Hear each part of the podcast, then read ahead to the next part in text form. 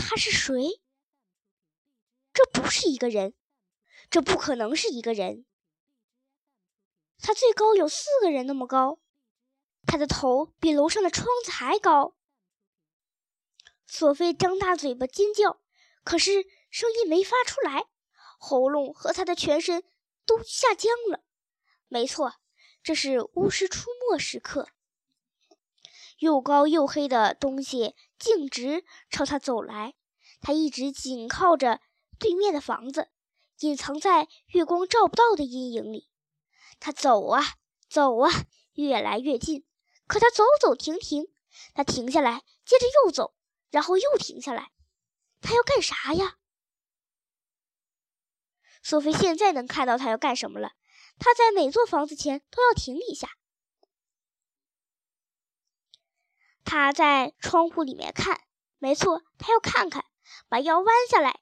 嗯，他要高成那个样子。他朝一扇窗子里面看看。走到另一座房子，再看看，这样路过。他近多了，索菲可以把他看清楚。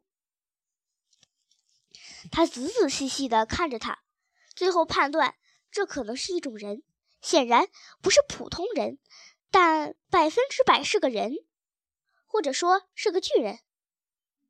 索菲拼命看过去，巨人身上穿着黑色的大袍子。手里拿着很长很长、很细很细的小号，手里还提着个大手提箱。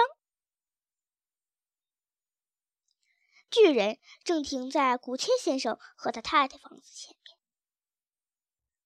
古切先生在大街开了一家蔬菜水果店，他的两个孩子正在前楼的房间睡觉。这一点索菲清楚。巨人望着窗子，望着他的房间。他们两个正在睡觉。索菲盯着那里，屏住了呼吸。巨人后退了一步，把手提箱放在街上。他弯下腰，打开手提箱，取出一样东西，像个玻璃瓶，是四四方方，上面有旋转钮盖的那一种。他拧开瓶盖。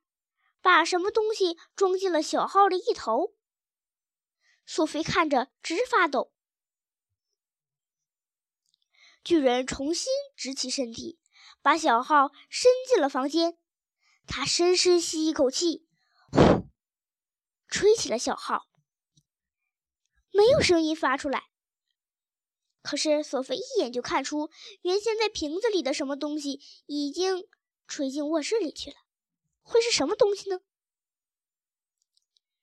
月光里，他看到一张很长的脸，十分苍白，布满皱纹，两只耳朵特别大，鼻子尖的像把刀，鼻子上面是两只眼睛，盯着索菲看，眼睛露出了一种凶光。索菲尖叫一声，从窗口缩回来，飞也似的往回跑，跑到自己的床上，拉起毯子把头蒙住了。